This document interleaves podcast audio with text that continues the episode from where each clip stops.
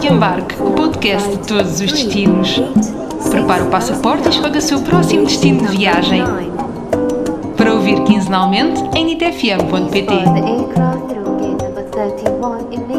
Bem-vindos ao cartão de embarque, bem-vindos a bordo de um episódio que te promete levar, provavelmente, para muito longe de onde estás neste momento.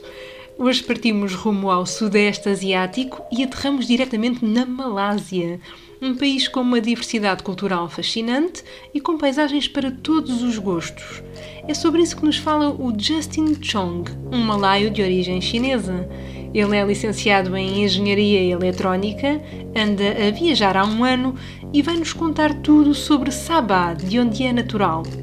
Já a nossa viajante portuguesa é licenciada em Turismo e aos dias de hoje confessa que trabalha para poder viajar. A sua ambição é conhecer outras culturas e apreciar o que de diferente existe entre nós. Hoje está no cartão de embarque para nos falar sobre os 27 dias que passou na Malásia. Conosco, a Marta Almeida. Olha, a Marta é uma, uma menina mulher, digamos assim, um bocadinho sonhadora, um bocadinho ambiciosa no que corresponde às viagens. Trabalho basicamente para poder, uh, poder gastar o meu dinheiro em viagens e poder usufruir dessa maneira. Sou licenciada em turismo, mas nunca trabalhei na área, quer dizer, trabalhei uma vez e depois nunca mais trabalhei na área. Por via do destino, comecei a trabalhar na área têxtil, faço testes um, a roupa, testes químicos, e nesta altura estou numa fase de mudanças e gostaria de começar a trabalhar mais na área do turismo e começar uh, talvez como um, acompanhante de grupos para alguns países que eu também já conheço bem e que estou à vontade para trazer as pessoas, digamos que seria mais isso. Estás neste momento precisamente em viagem e hoje estamos Sim. aqui também para falar especificamente sobre a Malásia. O que é que achaste do país? E primeiro que tudo também, se nos conseguires enquadrar, esta é uma grande viagem que estás a fazer, não é? Pronto, sim. Eu já, desde há algum tempo, eu queria muito tirar uh, um ano sabático, digamos assim, que eu gostava de fazer uma viagem mais longa, mas, por exemplo, quando pensava em vir para a Ásia, eu nunca pensava em vir sozinha. E com o Covid, com esta situação do Covid, eu acabei por ficar com muito menos trabalho. Então pensei, este ano é o meu ano, eu tenho que aproveitar agora, enquanto é tempo. E o que é que aconteceu? Decidi uh, começar por três meses, supostamente. Eu quando saí, eu não sabia se ia ser, não sabia se ia ser um mês até, eu não sabia se ia dar bem, se não ia dar bem. E pronto, então comecei para ser mais confortável, comecei no, no Dubai, depois do Dubai passei para o Nepal e do Nepal eu comprei um, um bilhete para ir para Bali. E o que é que me aconteceu? Eu verifiquei todos os requisitos de entrada na altura, isto já estávamos em maio, uh, e esqueci-me do visto. Não fazia a mínima ideia que os portugueses já não podiam tirar o visto à chegada. E o que é que acabou por acontecer? Quando aterrei na Indonésia, a imigração não me deixou ficar no país e então eu tive que ser devolvida para a última paragem, digamos assim, que tinha sido Kuala Lumpur. E eu nem queria acreditar, porque assim a Malásia não estava de todo nos meus planos. Era assim aquele país que não sei porque não me chamava minimamente a atenção. Eu fiquei três dias inteiros a tentar perceber para onde é que eu ia, porque a Malásia nessa altura estava cheia de restrições, era preciso fazer download de uma aplicação e então picar em todos os sítios que se entrava. Basicamente, até no shopping, se tu fosses à casa de banho, tinhas que picar. Uh, era obrigatória a máscara na rua, havia pessoas com duas máscaras, se não punhamos a máscara, eu às vezes punha a máscara uh, fora do nariz, as pessoas já ficavam a olhar muito uh, de canto. E então eu, durante três dias, não fiz outra coisa senão pesquisar bilhetes de avião para o outro lado. De, até que, de repente, uma amiga que eu tenho em, Singa, em Singapura deu-me assim um clique e liguei-lhe e ela disse: Olha, mas a Malásia é muito porreira, tu vais gostar, eu tenho aí amigos, nós temos aí amigos portugueses, eu vou-te dar o contacto deles e eles vão-te ajudar. E, e, pronto, e assim foi. E foi a minha salvação, porque senão eu parece que estava ali perdida, que não sabia o que é que havia de fazer na Malásia, porque eu não tinha pesquisado rigorosamente nada. A Malásia também é um peixe muito grande, eu não sabia por onde começar, por onde acabar nada.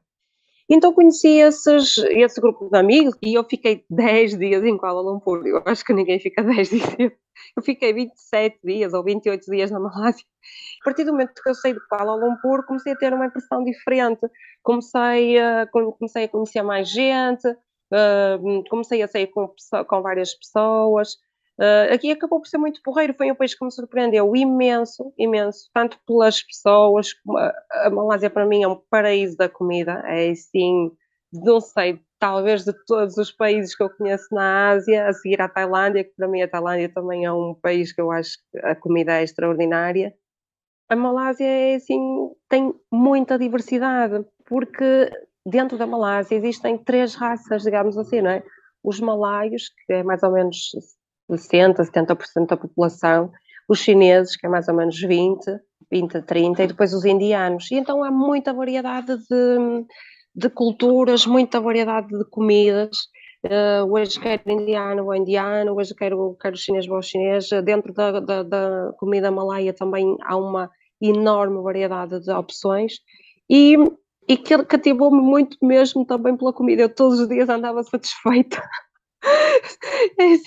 Eu no início parece que estava super perdida e eu como safava era a mesma comida que eu conseguia aquele conforto, aquele reconforto.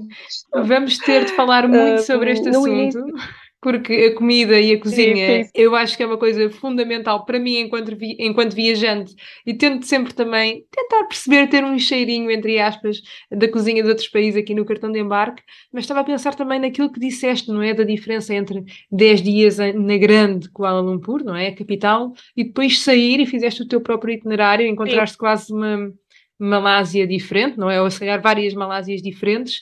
Tu lembras-te mais ou menos qual é que foi o percurso que fizeste ou os sítios por onde passaste? Ainda está bem recente. Eu, um, desses dias que eu passei em, em Kuala Lumpur, visitei ali muito centro, não é? mas, mas realmente 10 dias foi demais porque eu estava muito desmotivada, aquela agitação da cidade.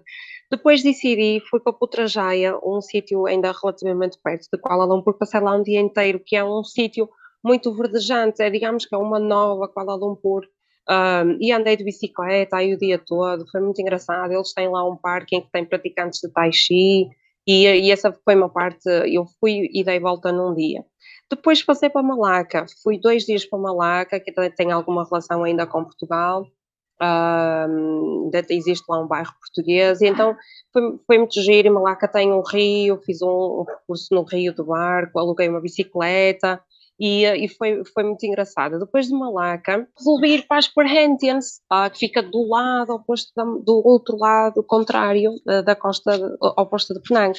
Opa, para mim foi espetacular. São umas ilhas paradisíacas, eu acho que ainda que ainda é um paraíso pouco descoberto na Malásia. Poucas pessoas, quando pensam vir à Malásia, pensam muito em Penang. Podes fazer praia em Penang, mas a praia não, não é grande coisa porque tem muitas alforrecas, não podes tomar banho e ali as Perrentes acaba por ser tem duas ilhas, uma mais pequenina e uma, e uma ilha maior. A mais pequenina é considerada assim mais para famílias e eu acabei por ir para a ilha maior, que tem mais jovens e é um ambiente assim mais, uh, mais jovial.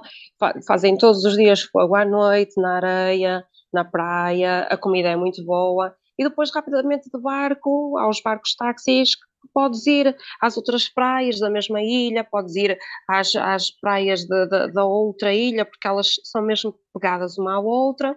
Então aí passei três a quatro dias. E essa zona é um paraíso para quem gosta de mergulho e quem quer tirar a licença de mergulho.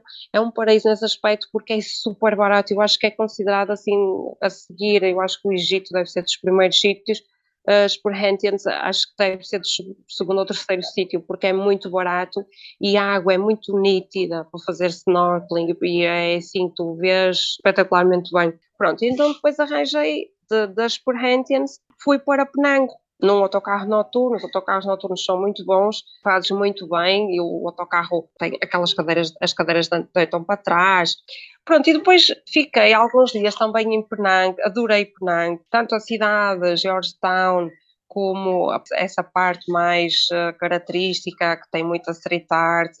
Então, Penang é o paraíso da comida. Para mim, foi das cidades em que tu experimentas de tudo e mais alguma coisa. Tu vais na rua, só o cheiro, só cheira, cheira-te deste lado, cheira-te daquele, tu nem sabes, tens um braço de um lado, tens um braço do outro, pensas, eu vou com este braço àquela barraca e vou com este braço à outra e pego, e pego na comida. Depois de Penang, eu tinha muita vontade de ir uh, para uma zona que também, um, a zona de Cam Cameron Island, que visitámos as plantações de chá, são daquelas plantações que tu podes andar no meio, tem percursos pedestres, uh, também alugámos bicicleta e depois terminei a minha, um, o meu percurso na Malásia em Ipoh, também é uma cidade, também tem alguma street art e muitos templos, mais templos uh, inseridos em caves, mais templos budistas, porque também o intuito desta minha viagem era um bocado parte espiritual. E eu, como vinha de Nepal e estava, o meu pensamento era Bali, era também essa busca mais espiritual, acabei por aterrar na Malásia. A Malásia, no geral, não tem esse espírito um, mais interior. E é uma cidadezinha também pequena, que tem mais essa parte espiritual. E depois voltei para Kuala Lumpur e de Kuala Lumpur segui para, hum, para as Filipinas, que é eu das Filipinas tinha um voo de regresso para Portugal no final do mês de junho, que depois acabei por estender mais 20 dias, mas nas Filipinas, na Malásia, acabei por passar 27 ou 28 dias. Foram quase 30 dias sem parar. Falámos da capital, Kuala Lumpur, mas também de Putrajaya, a capital administrativa da Malásia, e Malacca, com o seu bairro português. As Perhentian são ilhas paradisíacas pouco descobertas, Penang é o paraíso da comida e em Cameron Highlands exploramos as plantações de chá. Para seguirmos as pisadas da Marta, terminamos em Ipoh, a cerca de 200 km da capital malaia mas é em Sabah que encontramos as raízes do Justin, um estado no norte da ilha de Bornéu que tem praias, floresta tropical, recifes de coral e uma abundante vida selvagem. Além de a região não ser habitualmente afetada por catástrofes naturais, o Justin também nos diz que ali é verão durante todo o ano. Hi, my name is Justin Zhong. Uh, I'm Malaysian Chinese. Uh, so I graduate uh, major in electronic engineering. Um, after graduate, I had worked in some company and now I'm traveling uh, already one years. And where are you exactly from? Malaysia, uh, Malaysia Sabah. And what can you tell us about your place? I mean, your town, your region. How would you describe it to us? Because it's a totally different reality, right? Yeah. Sabah is a is a very nice place. Um, a lot of nice beaches. There's no natural disaster. So for me, it's a really nice place to stay. There's no four seasons all the time, all the year, summer. So I don't no need prepare all those winter clothes. no need prepare heater, all this stuff. And what about the rest of the country? Do you have apart from your region, from your hometown, from Sabah, do you have other places that you like in Malaysia? Uh, are there some places that you think you should really visit when you are in Malaysia? Hmm, in Malaysia, you should visit uh, Malacca, the historical place, and uh, Penang. Penang is a heritage of world. Mm, and between West Malaysia and East Malaysia, there are a lot of difference yeah, in West Malaysia, more developed. Yeah, in Sabah, less developed. And you know, we spoke here about landscapes, about these different, um, let's say, characteristics of the country. Uh, what about the culture? How would you describe it? Is it a traditional culture with a religion? How does it work in Malaysia? Mm, the culture is almost same. We have uh, three men raised in Malaysia, um, Malay people and Indian and uh, Chinese. The culture is different, but the west and the east is almost same. But in Sabah, we have the native. Native is uh, like Kadasan, Iban. They have their own culture.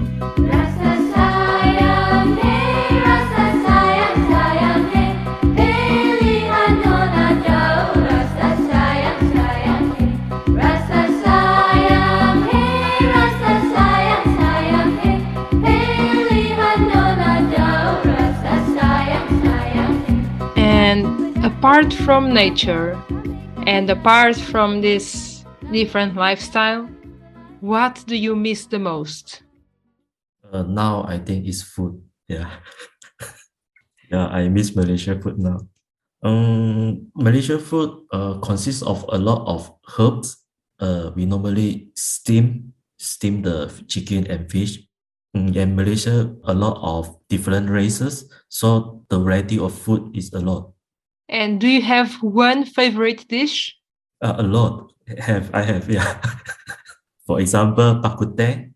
Bakute is a pork soup with a rice and fried noodle. Fried noodle we have a wet fried noodle and dry fried noodle mm, and noodle soup. Fish head noodle soup. Mm, really nice. So now we already know what we have to try when we are in Malaysia. But I'm also curious, you know, if I'm telling you that tomorrow I'm flying to Malaysia, how should I move around the country? Should I take a bus? Should I take a train? What what are the best options for a traveler? So I think you will land landed in KL Kuala Lumpur Airport. So after Kuala Lumpur, you should uh, go to Malacca, Malacca by bus. Bus is the best option for short distance. So Malacca is not so far, so by bus is okay. And after that, you can take bus to go to Penang. After I think West Malaysia is almost done and you can move to East Malaysia by flight from Penang to Kota Kinabalu. And then you can climb the Mount Kinabalu. Mount Kinabalu is like 4,000 meter, 4,000 something meter. And then in Kota Kinabalu, you can take flight to Tawau. If you by bus, is like 10 hours. So my suggestion is by flight is take uh, 45 minutes. When you reach Tawau, you can take a minivan from the airport to Sempona. Sempona is a really good island. It is super interesting because you spoke here about the islands and the beaches. You Mm. spoke here about the mountains. You Mhm. spoke here about huge cities and also with huge tradition. I mean, you mentioned Malacca, also Kuala Lumpur, obviously. We have a wide variety of places to explore, right? yeah, yeah, yeah. But I'm curious about Kuala Lumpur. Do you think it's worth to visit? Uh, short short time few days is okay. It's a developed city, all high building and shopping. If you like shopping, Kuala Lumpur is the best place, and food also. Food anywhere, right? Any anyway, yeah. But Kuala Lumpur, you can go to Jalan Alo. It's Alo Street. There's a whole street is a hawker, hawker food. Mm. O Justin falou-nos das diferenças entre o oeste e o leste da Malásia e também sobre a existência dos Kadazan, um grupo étnico da região de Sabah, e dos Iban, em tempos reconhecidos como uma tribo forte e guerreira e que, atenção, caçava cabeças. Todos eles com uma cultura muito própria, portanto. E se neste momento Justin está em Portugal, não deixa de ter na cabeça o paraíso que é a ilha de Semporna, mas também a comida, sempre a comida. Por isso registrei que em Kuala Lumpur temos mesmo de visitar Jalan Alor, uma rua repleta de comida, especialmente wok. Acabei de ver fotografias e é impressionante a quantidade de gente, mesas, restaurantes, enfim, mais um paraíso, mas desta vez de comida para cheirar, saborear e degustar. E não é que o roteiro da Marta também foi sempre pontuado por comidas deliciosas e exóticas? Olha, a coisa que eu provei que nunca pensei que ia provar foi rã. Foi logo ali nos primeiros dias em Kuala Lumpur, eu vou naquela rua, que é já lá na Lur, não estou bem certa assim dos nomes agora. Pá, chego lá, sabes, aquelas, aquelas, aquelas barraquinhas de rua e de repente vejo assim a rã. Eu assim a rã estendida, eu pensei, é agora. É agora ou nunca. Mas já queria tentar e então lá pedi a rã grelhada daquelas, daquelas barraquinhas de rua que eles têm os legumes espadas, têm vários, muita também, muita comida processada, isso é uma parte que eu não gosto muito. E então, eu, pronto, lá experimentei a rã. Olha, gostei, o sabor é assim, muito parecido ao frango, por, por estranho que pareça. Ah, e depois mais tarde, agora nesta segunda viagem, também provei cobra, cobra de rio, que também nunca pensei que ia comer. Uh, olha, eu quando vi as cobras, eu pensei, não, eu não vou conseguir comer isto deve ser nojento. Mas olha, a cobra foi frita, era frita, e eles puseram-lhe imenso molho de soja. Pronto, a Malásia tem uma comida tradicional agora, que é uma porção de arroz com um ovo estrelado, amendoins e legumes salteados e um, uma espécie de peixe seco, sabes? Eles usam muito aqui na Ásia o peixe seco. E depois eles têm uma sobremesa fabulosa para mim, que eu nunca tinha comido nada do género. Nas Filipinas também tem parecido, que é o ascasang. É uma espécie de gelo triturado é, é gelo mesmo, gelo triturado, com feijão vermelho, o nosso feijão vermelho, feijão vermelho dentro à mistura, com uma espécie de, de ervilha doce, e depois misturam aquilo também com marshmallows, pepitas de chocolate, leite condensado uh, e uma bola de gelado. E tu tens que envolver aquilo e, e comer assim tudo, depois aquilo fica quase líquido pode parecer muito estranho. Epá, a primeira vez eu estranhei muito. Eu pensei, que raio é isto? Que isto não tem, isto nem é doce, isto nem é salgado, isto não é nada mas depois entranhei completamente. Depois todos os dias já só pensava em comer um ice caçango, um ice caçango. Outra coisa que também é muito tradicional é a omelete de ostras, eles cozinharem as ostras. Nós não, não temos esse hábito. Fazem uma espécie de omelete com ostras e camarão um, e depois muita lima por cima para cortar uh, também aquele sabor da ostra. E eu também gostei muito, gostei muito desse prato. Depois eles fazem aqueles mistos de de, de, de, de, camarão com, com amoeja, metem-lhes milho cozido também com molho agridoce misturado com arroz. Outra coisa que eu também provei, que nunca tinha provado, foi o durian, aquela fruta que tem um cheiro horroroso. É impressionante porque tu em montes de sítios, em hotéis, tu queres entrar em hotéis e eles têm placares à porta a dizer proibido durians. Nos aviões, no aeroporto, tu tens placares a dizer proibido durian entrar, é, é proibido entrar com durian no avião.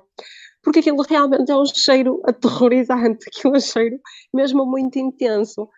Mas depois quando tu abres e comes, opá, para mim foi surpreendente, é uma fruta maravilhosa, tem uma textura muito cremosa, aquilo parece mais imagina assim um gelado daqueles aqueles gelados mais caseiros, uma coisa muito cremosa, mas o durian, não sei se há muitas pessoas que não sabem, eu também não sabia, é uma fruta muito perigosa. Primeiro, não se deve comer em excesso, porque não, não acaba por não fazer bem à, à saúde, aos rins, acho que é algo assim de género.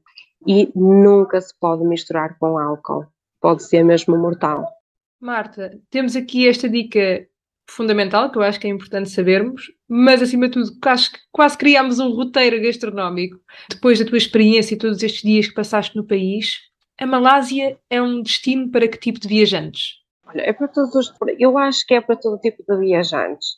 Há muitos uh, roteiros já específicos para quem quer visitar a Malásia e para quem quer vir já com tudo incluído. Normalmente, o que eu, o que eu me apercebi que as pessoas normalmente visitam quando vêm em grupos de família e quando vêm já com esses roteiros previamente definidos, é muito Kuala Lumpur, Penang e Langkawi, passa muito por aí.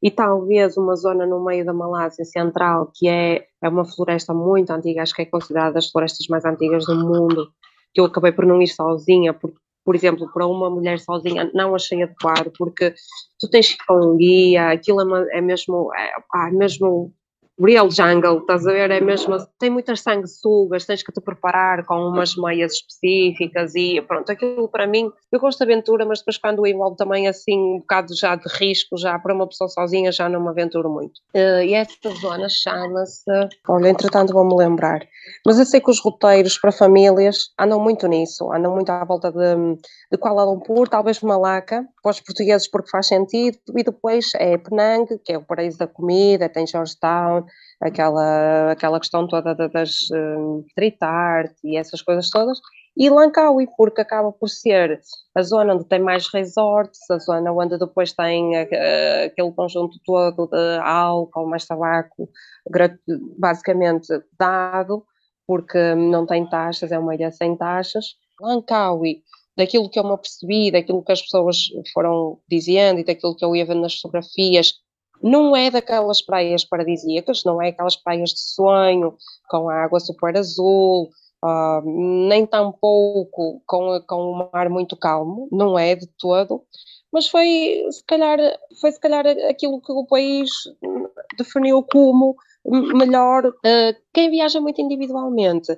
Eu acho que uma boa oportunidade é também a outra parte da Malásia, Bornéu. Essa zona da Malásia tem praias espetaculares, azul turquesa, basicamente comparado com as Maldivas e, uh, e as Burhantins. Só que para uma, uma viajante sozinha, por exemplo, na altura quando eu andei a pesquisar Uh, e quando eu pesquisei, gostava muito de ir a Bornéu, a Kota Kinabalu, porque eles também têm um ponto mais alto da Malásia em Kota Kinabalu, eles fazem, fazem um circuito para tu subires à montanha, também é preciso um guia, mas é extremamente caro e tens que reservar de um ano para o outro, basicamente, porque um, está sempre disputado e só com guia é que consegue ir.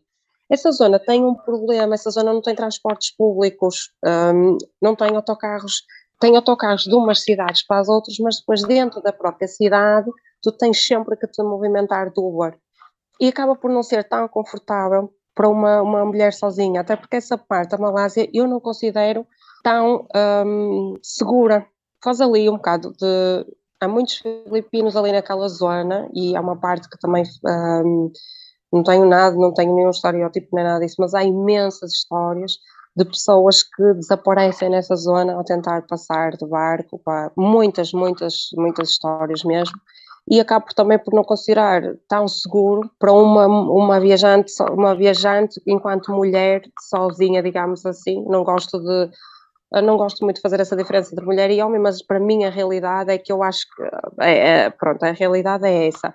Senti-me sempre segura em todas as partes, em todas as partes da Malásia, mesmo agora quando voltei a Bornéu, tinha lá os meus amigos e, e também me senti segura, mas por exemplo, comecei a pensar, se eu estivesse aqui sozinha, se calhar não, porque eu realmente apercebi-me que não havia os transportes públicos, como, como toda a gente me dizia, e então as distâncias são muito grandes, parece tudo muito perto, mas depois não é, as distâncias são enormes de umas, de umas zonas para as outras, um, por exemplo, nessa zona da Malásia não há hostels, o que também acaba por não ser tão conveniente. Em todas as, as zonas da, da, Malásia acabas por um, encontrar opções de alojamento muito baratas e convenientes, perto da cidade, perto das atrações.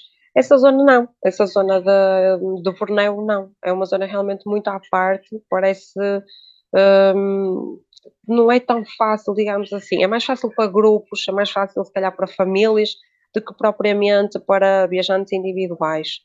No, nas restantes zonas da Malásia, senti-me super segura, acho que se adequa para todo o estilo de, de, pessoas, quer viajantes individuais, quer grupos de amigos, quer famílias. Uh, por exemplo, famílias que gostem de viajar também de maneiras independentes, eu vi muitas famílias na, nas Ilhas das Perhentians, um, se calhar evidente em, em pacotes, as, não, não vão para essas ilhas, ainda estão muito pouco exploradas, uh, mas de uma maneira geral acho que se para todas as idades, para todas as... Também depende muito do espírito que a pessoa vai, não é? Se a pessoa vai e vai com o espírito de, de correr o país de, de, de les a les, ou então se vai com aquele espírito de descansar e de, de querer só ver algumas zonas, depende muito dos interesses de cada um. Marta, muito obrigada. Obrigada eu. Foi mesmo um gosto falar contigo. O gosto foi todo meu. Muito obrigada pelo convite e eu sigo o vosso programa e gosto muito. Aliás, posso dizer que uma das minhas grandes amizades que eu fiz em viagem agora foi através de vocês no Nepal, que a Sona, te lembras, não sei se você conhece, te lembras da Sona? Sim, sim, um, claro que sim. Ela foi a nepalesa ela foi a nepalesa que me recebeu no Nepal, porque eu, através de vocês, contactei-a. Ela foi-me buscar ao aeroporto, levou-me para jantar e nesse primeiro dia fomos para a discoteca. E depois ela acompanhou-me lá dois dias em Katmandu, que Katmandu também é assim uma zona caótica. Ela acompanhou-me e a outra portuguesa que também falou no vosso podcast do Nepal, a, a Patrícia, a Girl from Nowhere, ela é de Braga e eu também sou de Braga. E então a gente encontrou-se e nós falámos muito sobre a viagem, porque ela na altura também fez, acho que foi oito meses. Falámos muito sobre, sobre a viagem e o estilo de viagem e ela falou muito sobre o Nepal e a minha curiosidade então ficou ainda maior. E eu tive as duas acompanhantes, uma portuguesa que me inspirou a ir e a nepalesa que me ajudou no país e foi mesmo fundamental e foi através de vocês que eu tive essa oportunidade. E entretanto agora quando eu voltei à Malásia eu fiz uma escala no Nepal e ela veio ter comigo ao aeroporto Foi espetacular, opá, estas coisas eh, não têm preço, estas coisas não têm preço. Ela veio ter comigo ao aeroporto e passou ali aquele tempo que eu tinha de escala, uh, ela passou comigo ali num café, ficámos ali a conversar e foi muito porreiro. Estas coisas é o que nós tomamos das viagens, são as pessoas, no fundo. É mesmo isso. Não imaginam o quanto fiquei feliz ao ouvir a Marta dizer que conheceu a Patrícia Carvalho e a Sona Amátia, que passaram pelo cartão de embarque no episódio sobre o Nepal. Que sorriso estampado neste rosto. Obrigada à Marta, ao Justin e a todos os que viajam por este mundo e gostam de conhecer o outro. Quanto a nós, até ao próximo destino.